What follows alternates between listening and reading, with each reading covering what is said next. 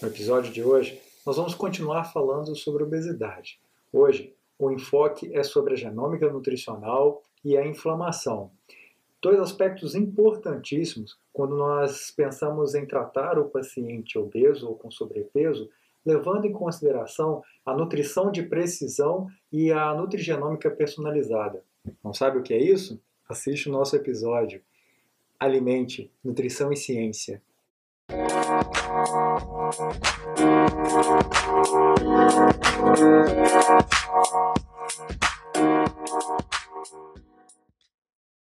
Quando pensamos em genômica nutricional, a gente precisa entender que 97% dos nossos genes estão associados a doenças humanas monogênicas.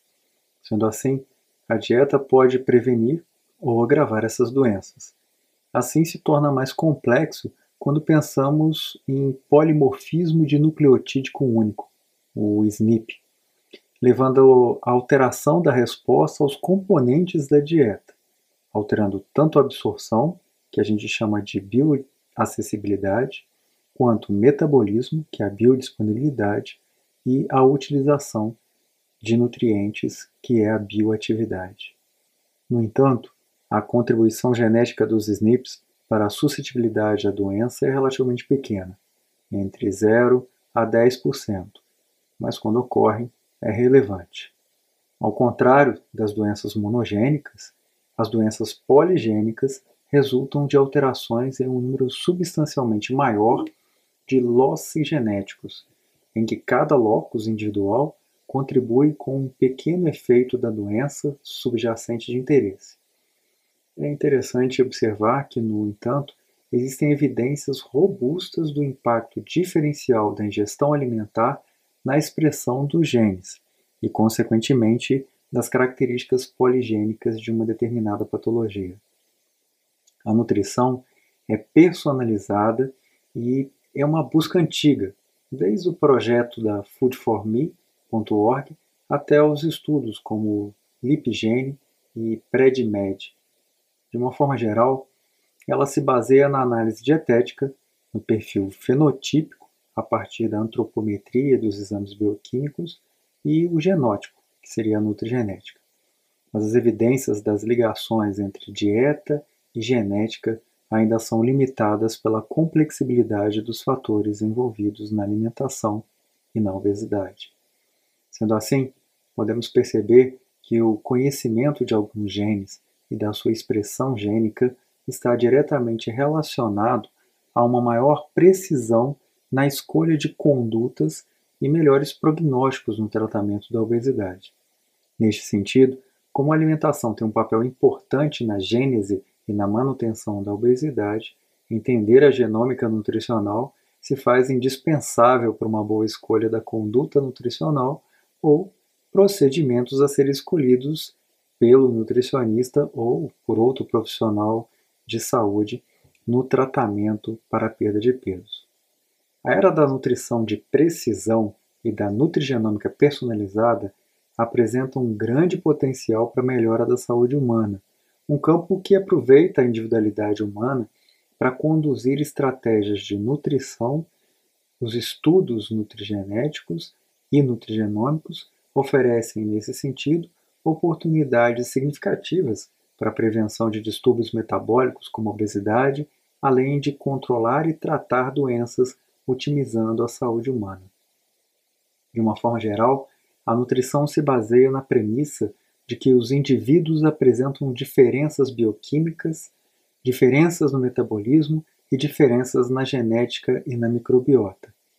Essas características únicas de cada ser humano contribuem para as dramáticas diferenças interindividuais observadas em resposta à nutrição, estado nutricional, padrões dietéticos, tempo de alimentação e exposições ambientais. A genômica nutricional compreende o estudo da nutrigenômica, da nutrigenética e da epigenética. As doenças e as condições que são conhecidas por terem componentes genéticos e componentes nutricionais são candidatas aos estudos nutrigenômicos, para se saber até que ponto a intervenção dietética pode interferir no prognóstico.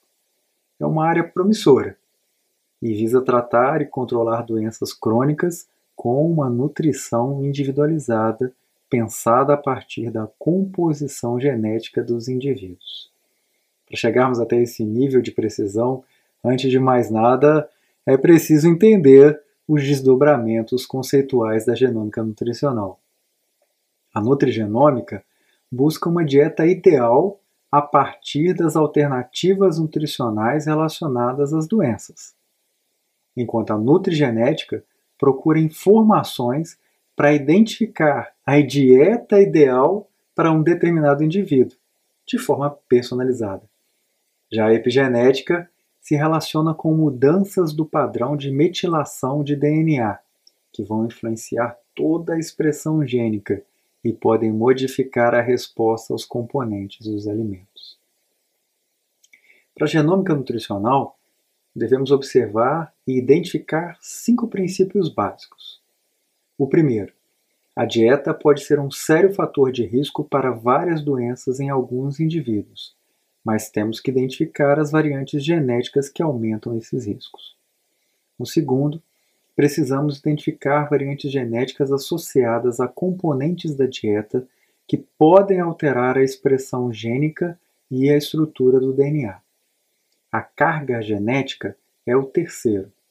No indivíduo, um sinergismo com a alimentação pode resultar em saúde ou em doença. Por isso, a identificação genética é importante para o desenvolvimento de estratégias dietéticas eficazes para prevenir ou tratar doenças. Um quarto ponto é que a alimentação modula alguns genes ao ponto de desempenhar um papel no início, na incidência, na progressão e ou na gravidade de doenças crônicas. Por isso, precisamos melhorar as diretrizes dietéticas em nível populacional e mundial. E quinto e último a intervenção com a dieta personalizada pode prevenir, abrandar sintomas e curar doenças crônicas.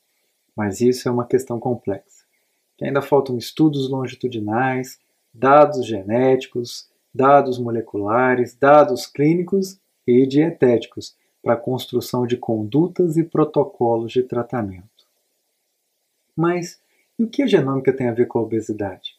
Bom, já sabemos que a obesidade é uma doença que se relaciona a diversos fatores sociocomportamentais e ambientais, mas a suscetibilidade individual à obesidade depende fortemente dos padrões multigênicos, e eles estão relacionados a fatores de comportamento e de convívio social. Nesse sentido, podemos destacar seis alterações genéticas que são relevantes para genes da obesidade a regulação do balanço energético, quando alterado, quantidade de receptores gustativos dos indivíduos, peptídeos sinalizadores como insulina, leptina, grelina e colecistoquinina, reguladores centrais da ingestão de energia como o neuropeptídeo Y, proteína relacionada ao AGALT, que é a AGRP, e hormônio concentrador de melanina, o MCH. Um quinto fator seriam neurônios que expressam substâncias catabólicas como a POMC, proopiomelanocortina, e o CAT, Cocaine and Amphetamine Regulated Transcript. O sexto fator relevante seria os polimorfismos moduladores de gastos de energia, como alfa e beta adrenoceptores proteínas desacopladoras e reguladores de crescimento e diferenciação de adipócitos. Entre as variantes genéticas relacionadas à nutrição e obesidade, um papel fundamental é desempenhado pelos SNPs no gene FTO, que afeta o peso corporal e a composição corporal. Essa variante é considerada um dos fatores de risco mais importante para a obesidade poligênica. Os portadores do genótipo FTO RS 9939609AA são provavelmente mais obesos do que os não portadores do alelo de risco. No caso, o alelo de risco A. Entretanto, o risco à obesidade do alelo A pode ser modulado por modificações no estilo de vida. Isso mesmo, genética não é determinante. Você pode ter o alelo, mas a nutrição pode te ajudar nesse sentido, incluindo uma dieta personalizada e atividade física, ou a redução na ingestão de calorias, ou seja, a suscetibilidade genética a várias doenças não transmissíveis podem ser moduladas por meio da mudança de um estilo de vida mais positivo. Um exemplo clássico de relação entre gene e suscetibilidade à obesidade, feito com mais ou menos 10 mil indivíduos do Nurses Health Study e do Health Professional Follow-up Study, e posteriormente replicado em 21.740 mulheres no Human Genome Health Study, sobre a relação entre 32 variantes que aumentam o MC e maior risco à obesidade no consumo de bebidas adoçadas com açúcar e o consumo de alimentos fritos. Assim como um estudo com 120 mil no UK Biobank, que observou que ambientes obesogênicos se relacionam à suscetibilidade genética à obesidade, enquanto que o consórcio Cohorts for Heart and Aging Research in Genomic Epidemiology, o CHAIRD, relaciona a adesão de um padrão alimentar saudável com uma diminuição do IMC, mesmo em indivíduos suscetíveis geneticamente à obesidade. Outra relação importante entre obesidade e consumo alimentar é que uma dieta rica em gordura e açúcar está diretamente relacionada à metilação da leptina. E quando você metila a leptina, você tem um aumento da síntese de ácidos graxos no organismo, aumentando a quantidade de tecido adiposo. Dessa forma, podemos pensar em influenciar por meio da alimentação a desmetilação e a metilação de genes, o que fecharia e abriria, de certa forma, a expressão de alguns genes. Então, quando você metila um gene, você deixa de expressar esse gene. Quando você desmetila, você aumenta a expressão desses genes. Então, após a perda de peso, a gente observa características próprias de pelo menos três genes. Níveis mais baixos de metilação de SERPINE1, aumento da metilação do gene promotor de piruvato desidrogenase quinase e isoenzima 4, a PDK4, e a diminuição da metilação do coativador 1A do receptor G ativado por proliferador, o PGC1A. A modulação dessas modificações e alterações genéticas por meio de uma nutrição adequada são de extrema importância na nutrição de precisão e na nutrigenômica personalizada, como por exemplo, no caso da ingestão de carboidratos à noite na presença do polimorfismo do gene clock, Circadian Locomotor Output Cycles Caput, o RS3747494 em homozigose ou em heterozigose, no caso desses indivíduos, o consumo de carboidratos à noite está associado a um MC mais alto. Portadores do SNP clock devem ser orientados a consumir carboidratos principalmente nas horas da manhã para uma nutrição circadiana personalizada e diminuir seu consumo à noite para evitar o ganho de peso. Cabe ainda pensar em alterações que ocorrem em um único gene, os microRNAs, que podem, neste caso, ter uma modulação mais eficiente e precisa quando um nutricionista, ao detectar este polimorfismo único, intervém por meio de uma dieta individualizada com um objetivo preciso. Os microRNAs são uma classe de moléculas de RNA endógeno não codificantes. Eles têm entre 18 a 25 nucleotídeos de comprimento. Essas moléculas estão geralmente envolvidas no silenciamento do gene pós-transcricional, induzindo a degradação do RNA mensageiro ou a repressão translacional pela ligação a um RNA mensageiro alvo. Um único microRNA tem a capacidade de regular centenas de RNAs mensageiros. No entanto, nem todos os microRNAs incorrem em repressão translacional. Alguns microRNAs podem ativar a tradução de proteínas, controlar a estrutura da cromatina por meio da regulação da modificação das histonas, ou mesmo alvejar diretamente genes com baixa metilação de DNA. O microRNA 150, por exemplo, modula a função do tecido adiposo, controlando a ativação das células B e suas interações com outras células do sistema imunológico.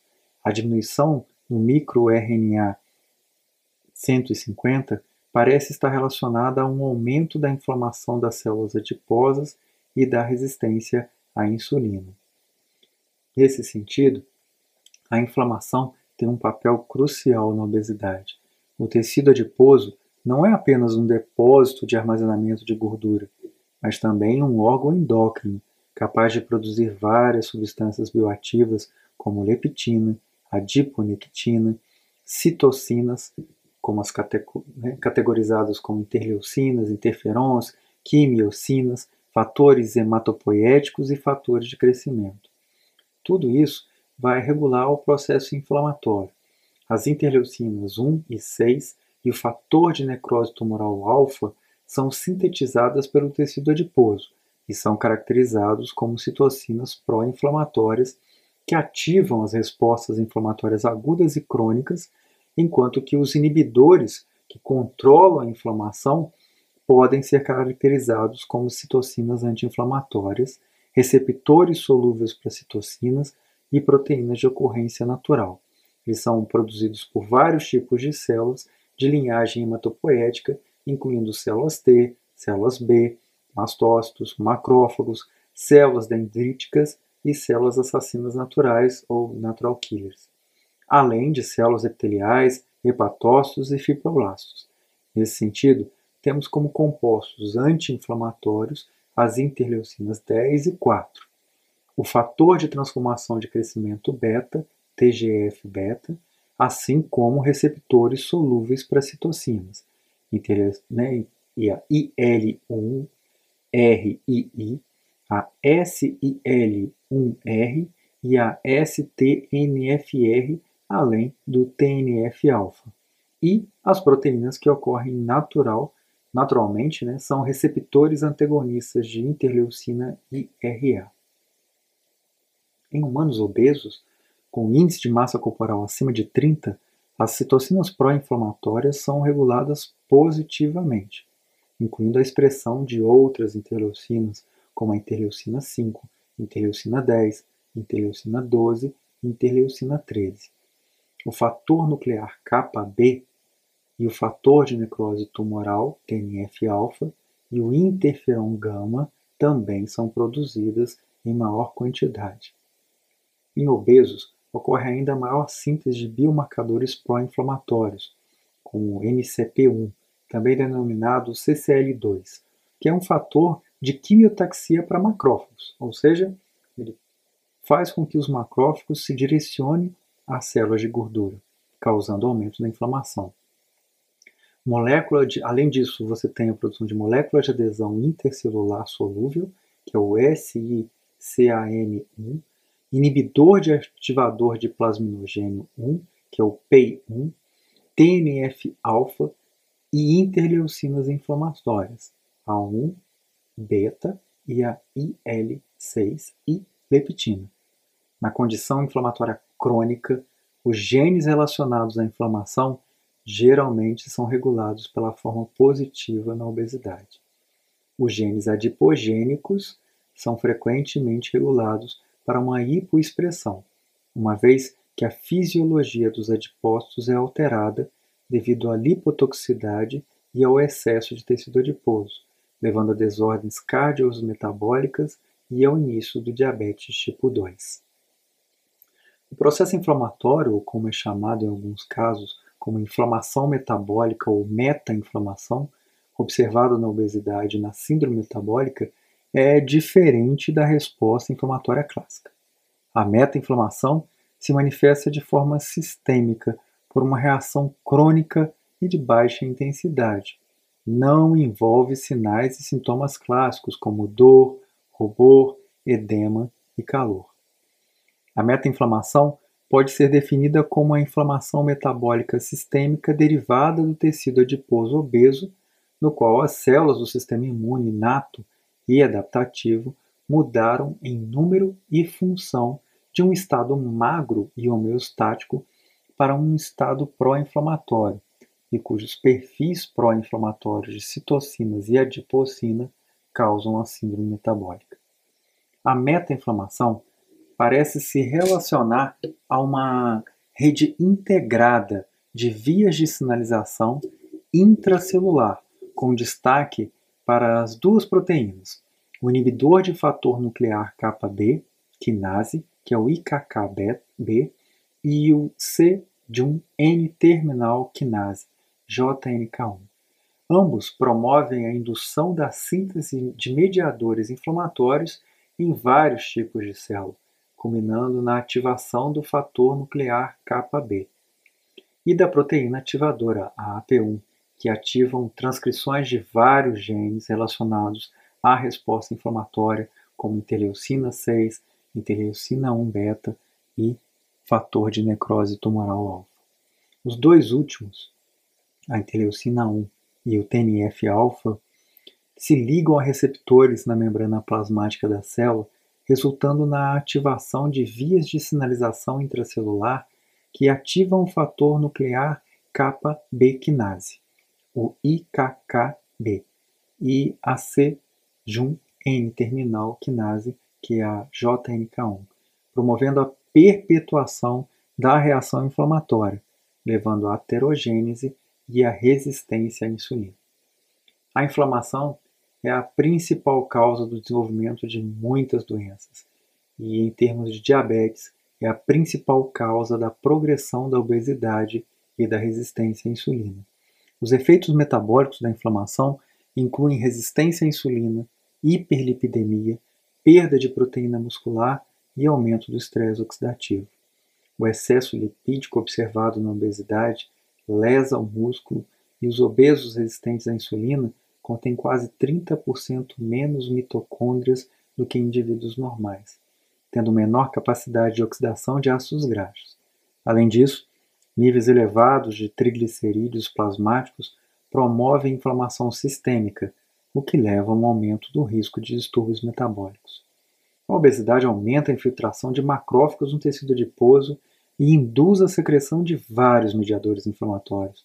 Ao observarmos os dados nos estudos da Associação Ampla de Genoma, a GWAS, do National Human Genome Research Institute, o NIH, encontramos 53 variantes com interação genética significativa entre genes relacionados à obesidade e à sinalização de interferon gama.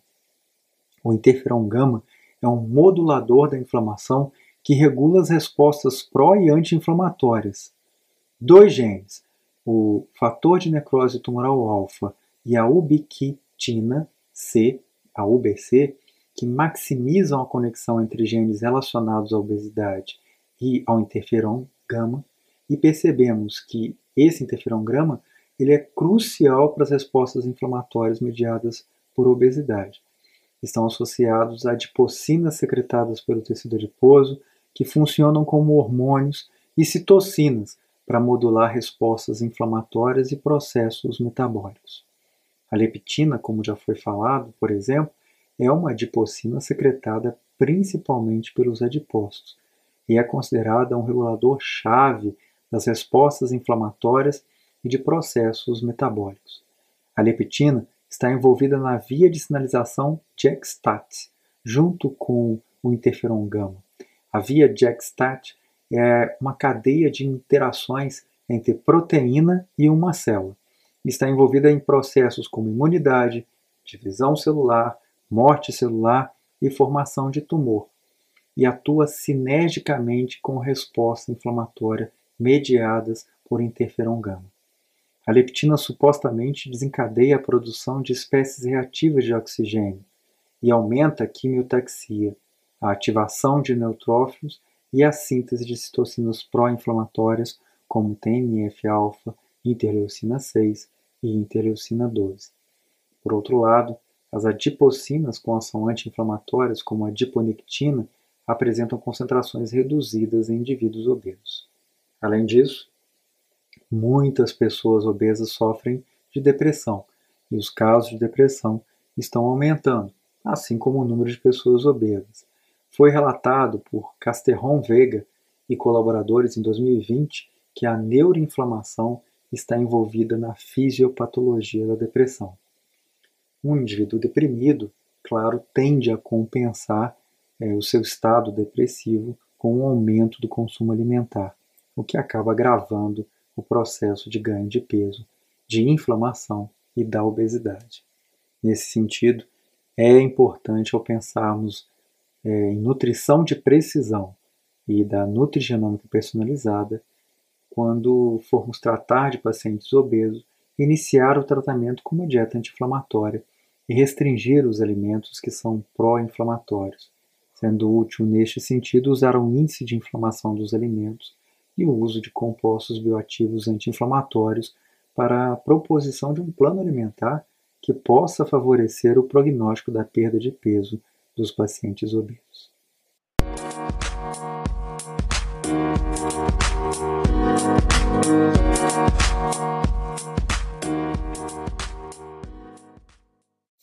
Alimente, nutrição e ciência.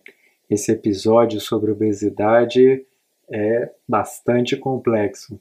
Você vai ter que ouvir várias vezes para continuar a entender um pouco mais.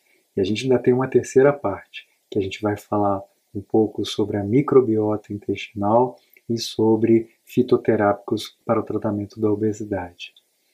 Alimente, nutrição e ciência. Divulga a nutrição, divulga o alimente. A saúde do mundo te agradece. Até a próxima!